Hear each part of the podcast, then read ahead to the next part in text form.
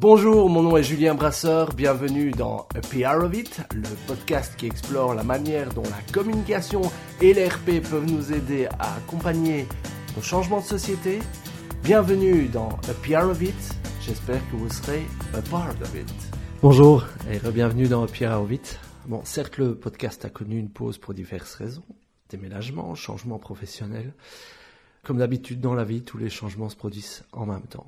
Et pour ce retour, je reviens avec un thème qui me revient vraiment à cœur, la social media intelligence. Alors c'est quoi? C'est quels enseignements pouvons-nous tirer de l'analyse des réseaux sociaux et de la manière dont les contenus que nous partageons sur ceux-ci interagissent avec euh, nos cibles? Aujourd'hui, les marques et les organisations produisent de plus en plus de contenu. Elles ont bien compris que pour entrer en relation avec leur public, un bon contenu et une bonne amplification sur les réseaux sociaux permettaient de maintenir le lien avec le citoyen consommateur.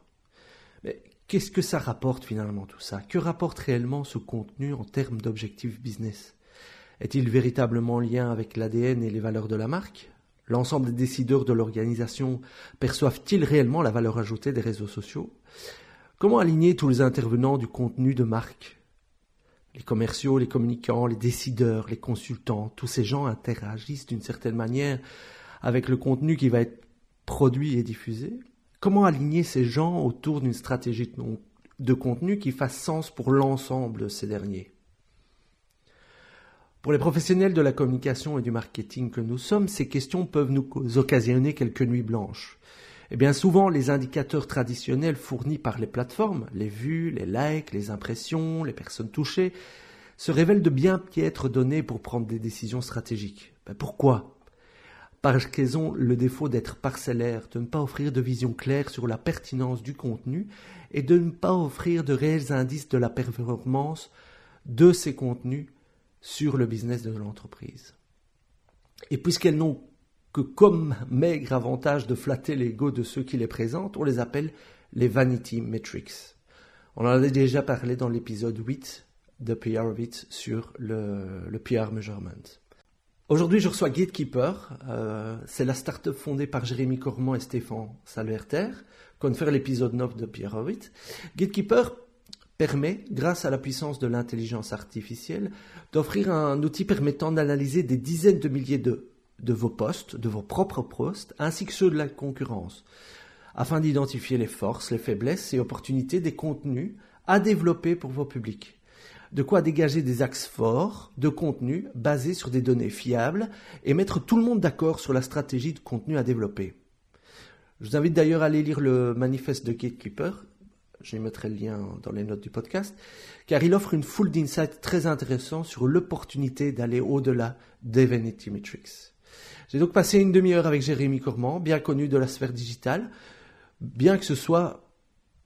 J'ai passé une demi-heure avec Jérémy Cormand, j'ai passé une demi-heure avec Jérémy Correment, bien connu de la sphère digitale belge, que ce soit pour ses cafés numériques liégeois, ses cafés non filtrés, son dynamisme et ses monologues. Je mettrai là également le lien. Nous avons donc parlé de Gatekeeper et de, son expérience d'expatrié en Silicon Valley. Veuillez m'excuser pour la qualité du son, je ferai un effort pour la prochaine fois. Alors depuis notre entretien, ça a pas mal bougé chez Gatekeeper, puisqu'ils ont gagné de nouveaux clients comme Proximus. Ils ont engagé un, Chief Technical Officer. Euh, donc c'est une, certainement une boîte à suivre dans le futur. Je vous remercie pour votre écoute. À bientôt. Bonjour Jérémy. Bonjour Julien. Tu es mon premier euh, invité euh, outre-Atlantique. Donc c'est une première. J'en suis ravi. J'ai mis mon podcast un petit peu en pause ces derniers temps, mais voilà, je reprends avec toi et euh, je suis hyper content parce qu'on va parler d'un sujet qui me parle euh, beaucoup. On va parler de social media intelligence. Et avant de, parcourir la solution Gatekeeper dont on va parler aujourd'hui, ben, je serais un peu curieux de savoir euh, comment tu es arrivé en Californie, qu'est-ce que tu vas y faire, et puis pour ceux qui ne te connaîtraient pas, retracer un petit peu ton parcours. qu'est-ce qui t'a amené jusque-là? Bah, en vérité, euh, donc, euh, mon histoire avec la Californie a commencé il y a 10 ans. Euh, c'est tout bête, hein. j'ai fait un stage 3-4 mois à Los Angeles qui m'a toujours donné envie de revenir, sauf que l'opportunité ne s'est pas présentée avant. et donc voilà, je suis revenu en Belgique après 3-4 mois, j'ai bossé une dizaine d'années. Et puis là, il y a une nouvelle opportunité qui est celle de soutenir ma femme qui fait un postdoc à UCB en réalité virtuelle et augmentée. Et, donc je suis là pour la soutenir, mais en même temps pour aussi profiter de l'écosystème local avec la startup Gatekeeper que, que j'ai lancée il y a quelques mois. Alors, Gatekeeper, euh, c'est quoi? Alors, Gatekeeper, c'est un software, comme tu l'as qualifié de social media intelligence. Pour l'instant, j'ai pas vraiment trouvé d'étiquette à coller euh, à Gatekeeper. Pourquoi? Parce que euh, on se voit d'abord comme des, artisans. On est en train de construire un, produit en essayant de, de bien qualifier la demande du client et de construire quelque chose qui répond à ses attentes. Euh, alors oui, euh, j'ai l'impression que quand on regarde le marché, on pourrait se qualifier de social media intelligence. Il y a, plein d'autres termes qui existent. Euh, c'est un marché très très concurrentiel. Donc il y a des solutions dans tous les sens qui ont tous des, noms différents pour essayer de se distinguer. Donc en gros, ce qu'on fait, c'est qu'on analyse le contenu des marques. Je vais mettre peut-être dire un gros mot, mais voilà, aujourd'hui, on, on, est plus habitué à entendre parler de social media monitoring ou de buzz monitoring, mhm. euh, qui sont des solutions qui analysent, on va y venir, euh, principalement les mentions, les likes, euh, etc. Ce que vous appelez les vanity metrics. Donc, Exactement. Et ça, c'est quelque chose pour lequel vous vous opposez, exact, que les marques exactement. et les agences, on va être honnête, se concentre beaucoup trop sur ce qu'on appelle les vanity metrics. Alors, on a déjà parlé dans ce podcast, mais est-ce que tu peux rappeler ce que c'est euh, des vanity metrics? Pour nous, c'est le problème le plus important pour l'instant. Les vanity metrics sont, sont des mesures que euh, tu utilises soit pour renforcer un avis que tu as euh, dès, dès, le départ, soit parce que tu n'as pas le choix. Et donc, nous, on pense qu'on a le choix. Euh, utiliser des vanity métriques, ben, pour nous, il vaut parfois mieux utiliser euh, son instinct. Euh, Alors, mais je t'interromps, excuse-moi, mais là, on n'a toujours pas, défini ce que c'est les vanity metrics. Les vanity metrics, ce sont les indicateurs de vanité, on pourrait dire, qui font plaisir à l'ego, mais dont on n'est pas certain qu'ils contribuent exactement à la performance du business et aux objectifs business. Donc clairement, on parle de mentions, on parle de likes, mmh. etc. Vous, vous essayez d'aller plus loin et j'aimerais bien savoir comment. C'est ça, donc euh, comme tu l'as défini, donc les vanity metrics sont euh, euh, par exemple le nombre de partages, le nombre de mentions, le nombre de likes, le nombre de réactions. Et plus simplement défini, je dirais que ce sont, ce sont des mesures qui sont utilisées de manière isolée. Donc, euh, par exemple, je vais juste prendre effectivement l'évolution du nombre de, euh, de likes sur ta page Facebook. Aujourd'hui, on sait très bien que ça, ça ne veut rien dire. En tout cas, on pense que ça seul, ça veut rien dire. Ça, sans contexte, ça veut rien dire. Par contre, si tu prends effectivement euh, le, nombre de réactions, le nombre de partages, plus une, autre, un autre type de mesure qui est sans doute plus qualitatif, tu vas pouvoir tirer quelque chose euh, de, plus important. Euh, tu vas vraiment apprendre de ça. Euh, Et apprendre parce que tu as envie de te rapprocher plutôt des objectifs business de la marque. Et donc, à quel moment du trajet de la marque se situe la valeur ajoutée de Gatekeeper? En fait, c'est dès le début, justement, euh, si tu pars sur une analyse avec les mauvaises mesures, ben, tu as de fortes chances de te tromper dans euh, les actions que tu vas prendre ensuite. Donc, pour nous, l'analyse, c'est juste le point de départ, en fait. Mais c'est le plus important pour l'instant. Pourquoi? Ben, Parce que 99% euh, des softwares que tu vas trouver vont utiliser ce qu'on appelle ces vanity metrics. Pourquoi? Bah, Parce qu'elles sont super faciles à trouver, en fait, ces vanity metrics. Elles sont, partout. Et en plus de ça, tu peux raconter tout ce que tu veux. Et on le sait bien que dans, le métier du marketing, les gens adorent raconter des histoires, le storytelling. Et donc, il y a, un côté positif et un côté négatif du, storytelling, c'est que euh, parfois on se raconte des histoires à soi-même qui ne sont pas euh, de l'ordre de la réalité. Et donc, euh, nous, on a voulu justement résoudre ce premier problème-là pour en découler vers euh, euh, simplement aider les marques à se construire une image, d'abord sur les réseaux sociaux, même si c'est vrai qu'on a une vision qui est beaucoup plus large que ça. avec une dimension contenu, que ce soit textuel ou image, très forte. C'est ce que j'ai pu comprendre. Dans... Ouais, dans, dans le comment on, va résoudre euh, ce problème de vanity métrique, ben en fait, euh, on, va simplement, ce que nous, en tant qu'artisans du web, on fait. C'est-à-dire que si tu veux vraiment euh, connaître une marque à 100%, bah, tu dois, tu dois d'abord te dire, OK, qui était cette marque à sa naissance et qui elle est aujourd'hui. Et pour ça, bah, tu as besoin de savoir ce qu'elle a euh, dit, ce qu'elle a, a communiqué.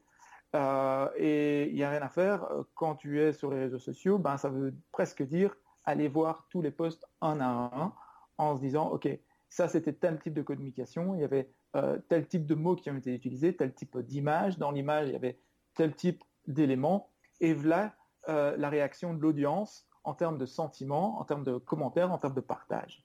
Donc en gros, c'est ça. Mais ça veut dire que ça, prend évidemment un temps euh, de dingue d'analyser tout ça un par un manuellement.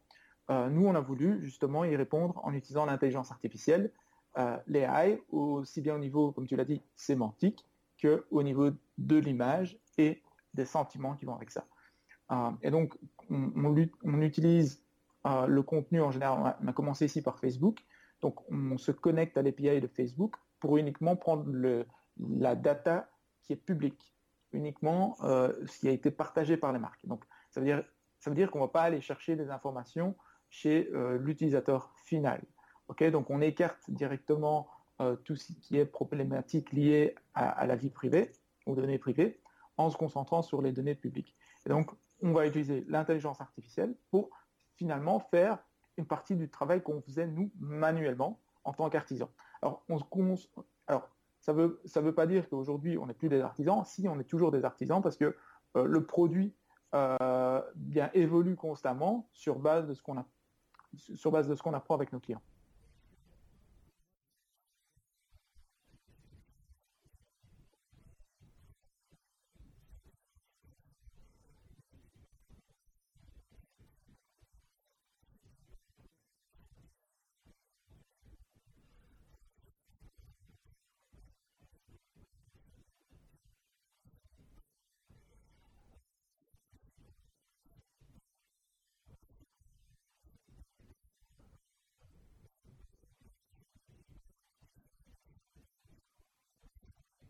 Exactement. Donc, on, va euh, pouvoir établir une cartographie des thématiques que euh, la marque a abordées ou qu'elle n'a pas abordées vis-à-vis de ses concurrents et, se dire, OK, euh, quelles sont les thématiques sur lesquelles on est fort ou moins fort.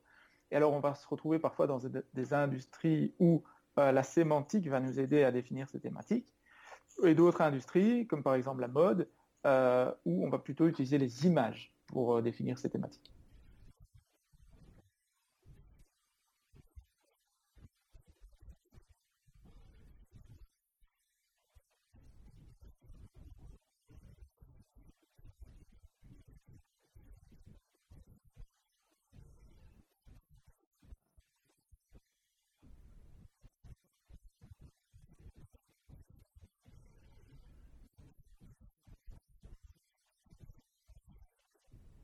Exactement. Donc, on, euh, l'a fait euh, pour plusieurs euh, secteurs. Je pense notamment à celui de la banque, ou là, donc dans la finance pour plusieurs clients, où on, a remarqué que notre client n'abordait pas certaines thématiques alors que la concurrence le faisait. et on a remarqué qu'ils abordaient des thématiques sur lesquelles ils n'étaient pas bons ni qu'ils étaient pertinents en tant que marque. Euh, et euh, par contre, on voyait que la, concurrence abordait des thématiques pour lesquelles eux n'étaient pas pertinents. Et donc, ils l'abordaient sous un angle qui euh, était peu performant pour eux. Donc, ça permet d'apprendre énormément de choses, surtout que on s'adresse ici à des clients qui sont souvent des, marques assez globales et bien établies, avec un certain historique, et parfois même avec un, un certain turnover dans les équipes marketing, social media. Et donc, euh, euh, en même temps, ils ont la tête dans le guidon et en même temps, ils n'ont pas toujours euh, le réflexe ou la capacité de pouvoir regarder en arrière pour pouvoir mieux anticiper l'avenir.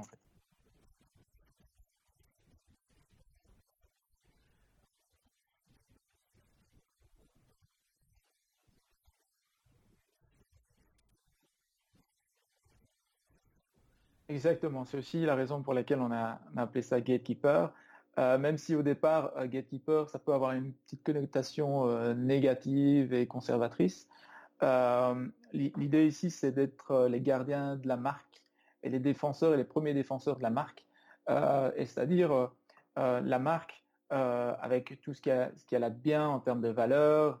donc nous, on a, on a envie d'y croire à ces valeurs et voir comment on peut les porter en fait. Donc c'est pour ça aussi qu'on a appelé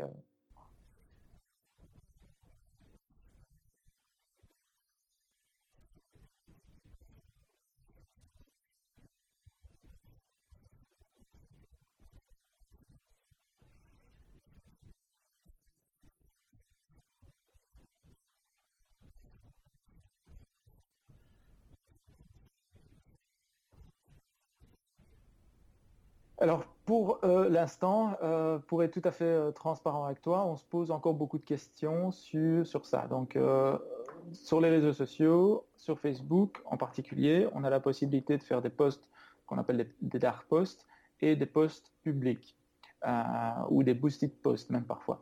Donc nous, on a décidé de se concentrer dès le départ sur tout ce qui était public. et pour l'instant, on ne tient compte de savoir à quelle audience ça, ça euh, en particulier, bien que on peut le faire.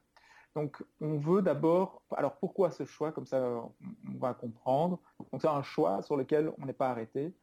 Euh, c'est simplement parce qu'on pense qu'une marque qui n'adresse pas un message de manière publique, eh bien, n'est pas euh, la réalité de la marque. Euh, nous, on croit beaucoup à l'authenticité. Et si on, adresse des messages très différents d'une cible à l'autre, ça veut dire qu'on n'est pas authentique. Donc on veut d'abord prendre le contenu purement authentique de la marque. Si tu veux, de manière euh, très imagée, on est le contre-pied de Cambridge Analytica. Donc on ne va pas faire une campagne pour Trump et adresser un chaque différent pour chaque cible euh, en fonction de si tu es pour les armes ou si tu n'es pas pour les armes. Non, on, va prendre l'authenticité de la marque et on va vraiment communiquer sur les choses, euh, finalement, en quoi la marque croit.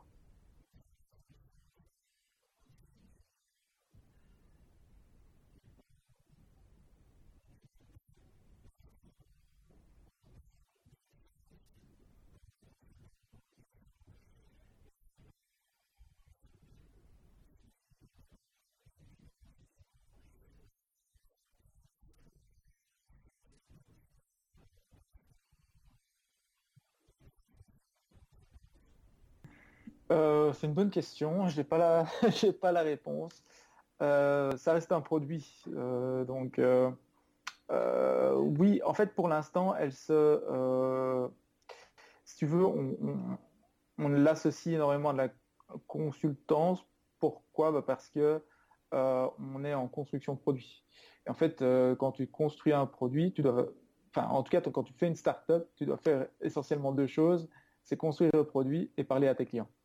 Euh, donc, si parler à les clients euh, s'apparente à de la consultance, alors oui, on fait de la consultance. Mhm. on est euh, très proche de nos clients. Pourquoi? Bah, Parce qu'on veut récolter un maximum de feedback pour pouvoir construire le produit que le marché attend.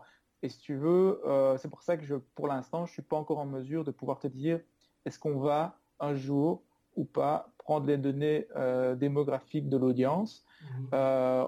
en d'autres termes, est-ce que Gatekeeper va être un outil qui va servir euh, à, améliorer les performances de tes campagnes euh, en dark post sur Facebook ou pas. donc ça, c'est une question qu'on se pose pour l'instant. on a des éléments qui, renforcent les deux avis, donc c'est pour ça qu'on veut rester très proche de, de tous nos clients pour pouvoir répondre à ces questions.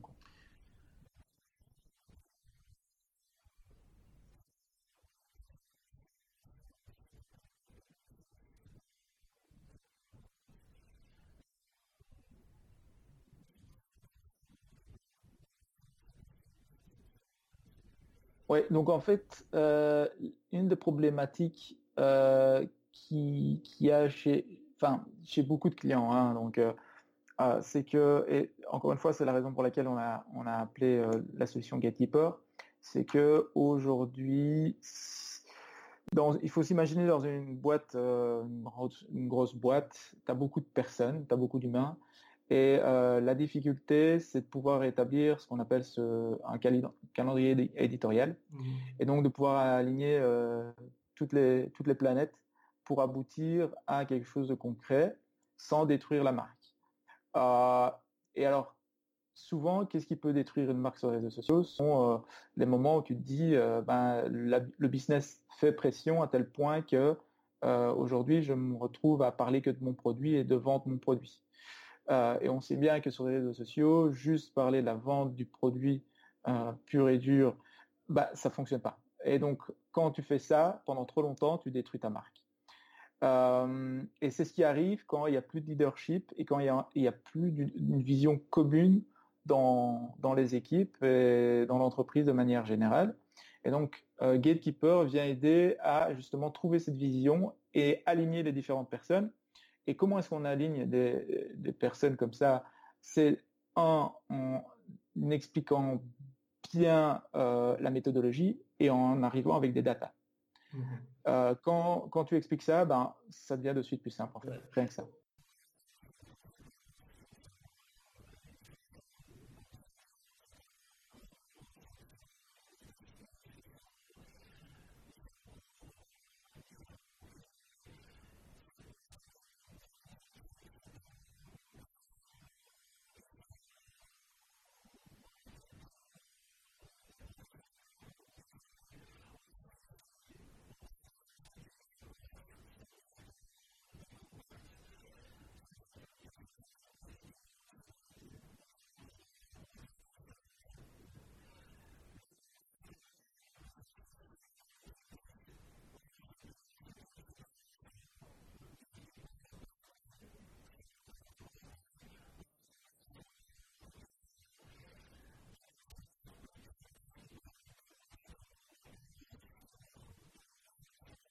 Oui, c'est ça. Euh, et attention que aujourd'hui, Vanity Metrics, c'est un langage qu'on a hésité euh, à vraiment utiliser parce que finalement, on est, on pourrait dire, on est tous la Vanity Metrics de quelqu'un, tu vois. c'est, il y, a toujours plus Vanity que euh, la Vanity en soi. donc, il faut faire attention par rapport à ça. nous, on l'a utilisé, il faut bien le dire aussi, pour pouvoir expliquer le concept. Euh, euh, donc, je, sorry, je, je suis parti dans une direction. Tu peux me rappeler ta question?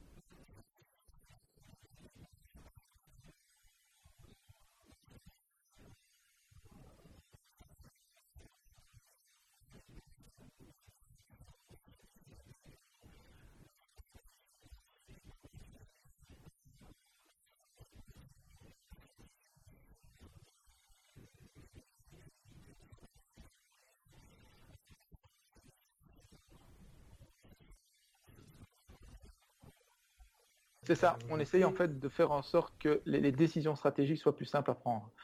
Euh, en gros, euh, comme, comme, je disais, une marque, ça peut être comme, euh, comme un humain, c'est-à-dire qu'il faut d'abord pouvoir prendre conscience de qui on est et pouvoir se connaître soi en tant que marque ou en tant que, que personne, c'est déjà une étape en soi. C'est pas c'est pas nécessairement facile. Et donc nous, on écarte toutes les vanités métriques pour pouvoir y répondre au mieux. Une fois que tu sais qui tu es, tu veux savoir dans quel environnement tu joues. Et pour savoir dans quel environnement tu joues, tu vas regarder ta concurrence et tu vas regarder le niveau. Tu vas regarder de quoi ils parlent, quelles sont les performances, comment réagit l'audience à ça. Et en fonction de ça, bah, tu vas vouloir jouer sur à la fois tes forces et ou les faiblesses de la concurrence. Une fois que tu as fait ces deux premières étapes, bah, il y a la troisième étape qui, euh, qui peut paraître déjà un peu plus simple en, ce qui concerne les décisions stratégiques par rapport à ta ligne éditoriale. Euh, et alors là, euh, c'est sans doute la partie pour nous, pour l'instant, la moins automatisée, mais sur laquelle on apprend le plus pour l'instant.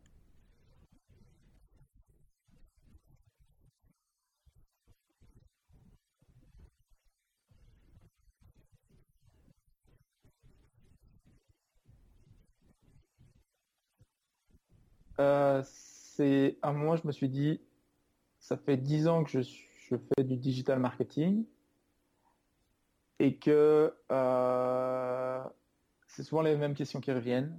Et en particulier sur les, ça s'est accéléré sur les trois dernières années. Euh, et, en fait, à, à, partir de quel moment je me suis dit je tiens un truc, il n'y a pas eu un moment précis en soi. C'est juste que je me suis dit, euh, je suis en train de faire un, j'ai l'impression d'avoir fait un produit sans avoir fait un produit. C'est-à-dire que la consultance que je suis en train de faire aujourd'hui, euh, c'est une validation en soi. Euh, et derrière, aujourd'hui, la consultance, euh, elle peut être aussi accélérée ou facilitée par l'intelligence artificielle.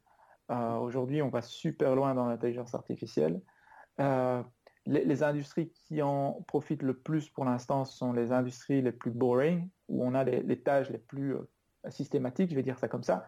Euh, alors, je ne vais pas dire que c'est des bêtes tâches, mais c'est des, tâches qui, reviennent fréquemment avec des patterns.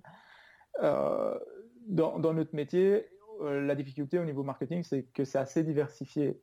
donc ça, c'est le premier frein. à partir du moment où tu as un bon process et la méthodologie, bah oui, l'intelligence artificielle peut venir euh, euh, vraiment ajouter une plus-value sur ce que tu fais. Et donc, euh, bah, j'ai déjà une forme de validation en faisant quelque chose de, non scalable à la base et en le rendant scalable ici, là, en tout cas en partie, depuis quelques mois, depuis qu'on a lancé le produit.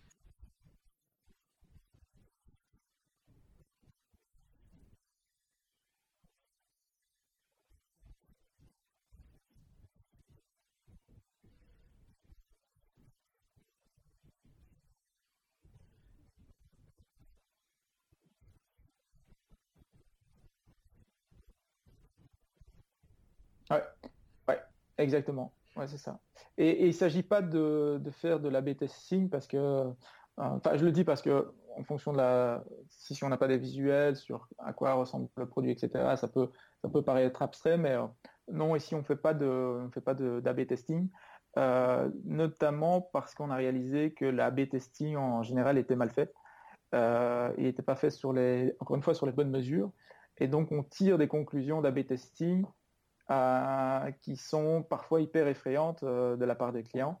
Euh, des, conclusions qui sont super hâtives sur base de ah oui, on a remarqué qu'on avait deux, deux, leads en plus sur, sur une, page qui a fait 100 leads en tout. tu vois, donc ici, il ne s'agit pas de faire de la testing, mais il s'agit vraiment de, de, de, mettre en place une stratégie de contenu. Quoi.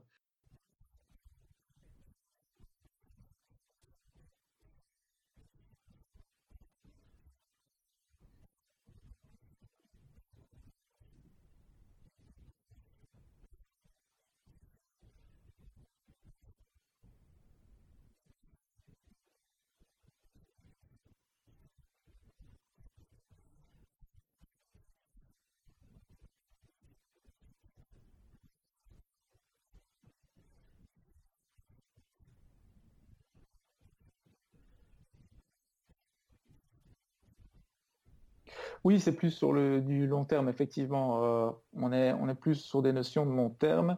Et donc, euh, il s'agit vraiment de, se dire, euh, euh, c'est pas des optimisations, effectivement, comme tu le dis, sur un, touch point, c'est vraiment des investissements. On peut influencer des, investissements sur l'année prochaine, sur l'année d'après, sur les cinq ans à venir. parce que tu peux simplement prendre des, des, grandes décisions sur ta marque. Donc ça, c'est vraiment l'avantage de l'outil, comme tu fais bien de le souligner. Euh, on, est sur des impléments. Donc, pourtant, l'outil, quand tu le mets en, marche, tu vas analyser, par exemple, un secteur en Belgique. En général, on va analyser genre 50 000 postes. 50 000 postes pour, euh, pour que le software traite l'information, ça nous prend plus ou moins, enfin un peu moins de 12 heures, on va dire ça comme ça, parce qu'il faut quand même aussi, c'est beaucoup de données, donc il faut qu'on, le temps qu'on les traite. Euh, mais donc, on, a les résultats euh, assez rapidement. Euh, il faut encore les, analyser un petit peu, vérifier certaines choses. mais bon, comme tu le dis, ça va effectivement être un, impact, un impact énorme sur le long terme. Quoi.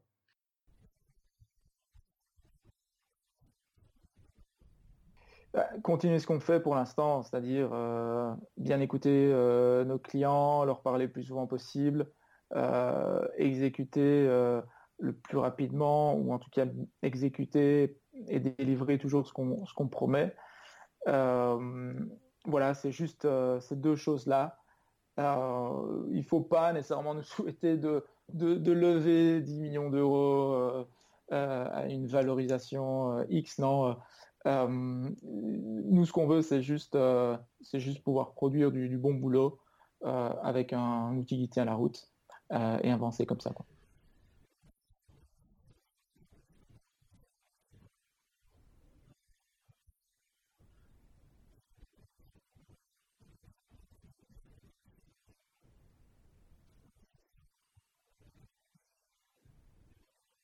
Je suis convaincu qu'on va avoir, euh, je suis convaincu qu'on va avoir euh, des, clients américains très bientôt.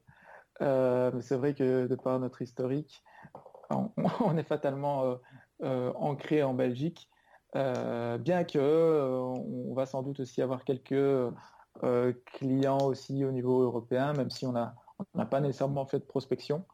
ouais, on va, on va certainement avoir, enfin en tout cas, j'ai l'intime conviction qu'on va avoir des clients américains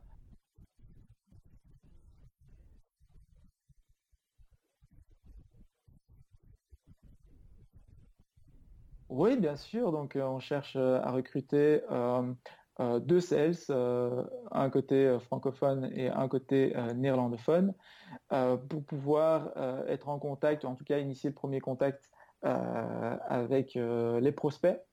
donc, on recherche un vendeur francophone et néerlandophone et freelance. Voilà. Pour l'instant, on travaille beaucoup avec des freelance. on pense aussi que c'est un chouette avenir de ce côté-là. Il faut pouvoir parler de social media marketing, bien entendu, euh, et, être motivé. Voilà. C'est être passionné par le sujet et être motivé euh, à rejoindre une équipe early stage euh, d'artisans. Ah non, ça, veut dire ah non, nous on croit beaucoup voilà, à la méritocratie et donc on, a un système de, commission qui, je pense, euh, est plutôt dans le haut du panier, si je peux me permettre, euh, par rapport à ce qui existe sur le marché.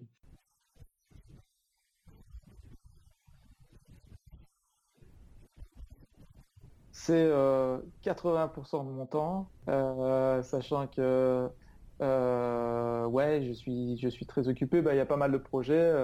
Là, j'ai libéré pas mal de mon temps depuis que je suis ici aux États-Unis parce que je m'occupe plus, par exemple, euh, du café numérique mmh. euh, et du café sans filtre, mmh. euh, qui, mine de rien, prenait, prenait énormément de temps. Et, voilà, je ne me plains pas, je serais ravi de, continuer l'aventure café numérique quand je rentrerai. donc oui, Gatekeeper, c'est 80% de mon temps.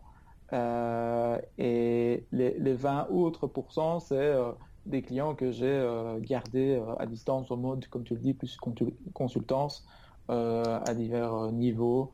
par exemple, tout ce qui est Facebook Ads, pur et dur, l'optimisation de campagne, ça je continue à faire.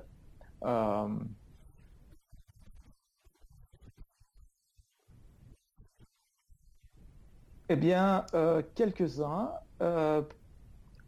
Pas beaucoup pour l'instant. Alors, euh, je sais pas si c'est parce que je ne les ai pas encore trouvés. Euh, alors, après, si, j'ai beaucoup de contacts euh, flamands, avec des Belges flamands ici, via notamment la Belcham. alors, je ne sais pas s'ils sont plus nombreux ou plus visibles. À mon avis, c'est une combinaison des deux. Et après, il y a énormément de francophones, français, québécois, qui vivent ici euh, à qui j'ai pas mal de contacts non plus et qui font des choses hyper intéressantes également. Euh, mais c'est vrai que les startups euh, flamandes ont, quelques chouettes percées ici en Silicon Valley. Ah si, il y, a certaines choses qui me manquent clairement. mais genre la famille des amis et puis et puis l'aspect festif qui je retrouve moins ici. pas différent, c'est différent, c'est euh, beaucoup plus sage, je dirais, euh, mais bon, c'est voilà, c'est très sympa aussi. Hein.